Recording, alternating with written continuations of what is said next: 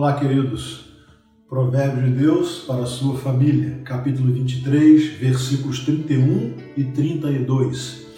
Não se deixe atrair pelo vinho quando está vermelho, quando cintila no copo e escorre suavemente. No fim, ele morde como serpente e envenena como víbora.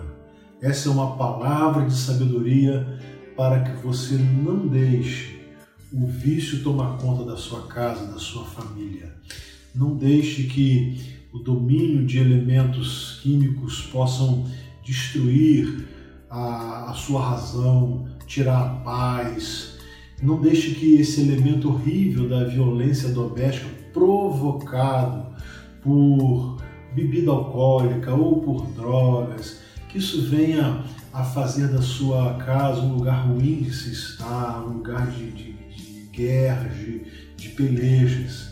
Melhor é não experimentar, melhor é não usar, para que você nunca venha a ser destruído e naturalmente destruir a sua família com é, os vícios, porque os vícios tiram a saúde, a alegria, a paz, os vícios destroem o respeito, maculam o bom nome, esfriam o amor.